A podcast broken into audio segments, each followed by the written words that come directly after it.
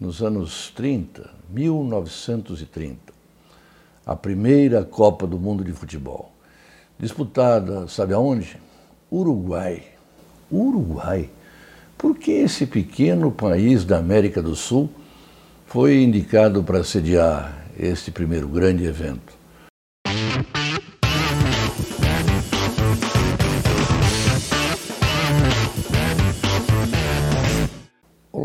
Amantes do futebol, do famoso esporte bretão.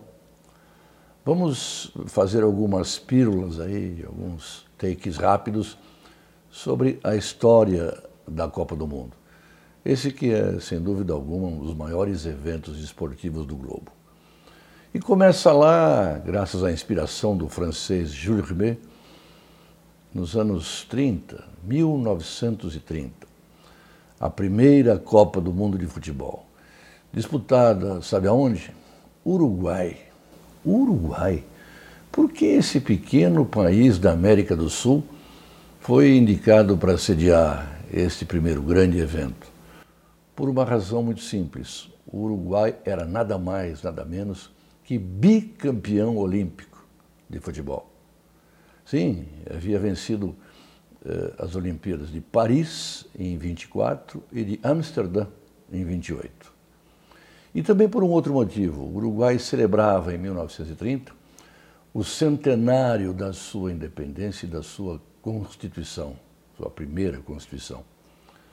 Por isso, o estádio que foi construído para a Copa, e está lá firme até hoje, é o Estádio Centenário. Muito bom. É, a Copa foi disputada somente em Montevideo, nos estádios Centenário, como falei, e dois pequenos, um do Grande Parque Central e o de Pocitos, mas todos na capital. Treze seleções disputaram aquela Copa, sendo sete da América do Sul, praticamente todos os países sul-americanos estavam lá, é, dois da América do Norte, Estados Unidos e México, e apenas quatro europeus, pela enorme dificuldade da travessia do Atlântico naquela época. Apenas por pressão de seus mandatários, de seus presidentes ou reis, quatro países vieram. A Romênia, por imposição do seu rei Carlos I, eh, a França, já que Gilles Rimet era francês, o criador da Copa, a Bélgica e a Iugoslávia. Muito bom a travessia eh, dessas delegações foi muito difícil. A Bélgica sai de Barcelona, a França sai de Le Havre, 15, 20 dias eh, e pronto. Estavam em Montevideo, cansados, mas prontos para iniciar esta primeira Copa. Copa que teve quatro semifinalistas, que foram os vencedores dos quatro grupos a Argentina, eh, Estados Unidos, uma grande zebra logo na sua primeira Copa, o Uruguai, país sede, e a Iugoslávia, que veio sem os croatas. Para variar, os balcânicos já se indispunham uns contra os outros já naquela época. Eh, as duas semifinais foram hum, com placares elásticos, 6 a 1 da Argentina contra os Estados Unidos, 6 a 1 do Uruguai contra a Iugoslávia. O Brasil já tinha ficado lá atrás. Perdeu logo na primeira partida para a própria Iugoslávia por 2 a 1. E nada valeu a segunda vitória contra a Bolívia por 4 a 0. Estávamos eliminados.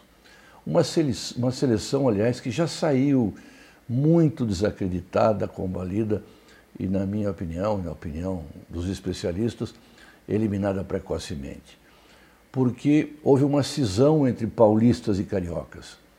E só os cariocas é que foram representando o país.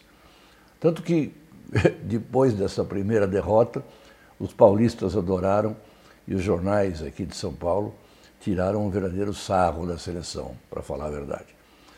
Muito bom, afinal, com 93 mil espectadores no Estádio Centenário, teve vitória uruguaia por 4 a 2 contra os argentinos. Curiosidade, eh, a torcida argentina queria sim prestigiar seus jogadores. E houve uma espécie de travessia do Rio da Prata, com vários barcos argentinos cruzando o rio para apoiar a sua seleção.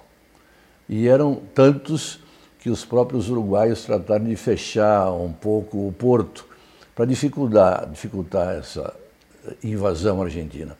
Tanto que muitos chegaram com o jogo já iniciado, quase no final do primeiro tempo, vencido pela Argentina por 2 a 1. Mas os uruguaios viraram, venceram por 4 a 2 e se tornaram os primeiros campeões mundiais de futebol. Algumas coisas interessantes. Eh, a Bolívia, por exemplo, tinha um árbitro boliviano, Escaldo Paracopa, que era o técnico da seleção, meio que presidente da delegação.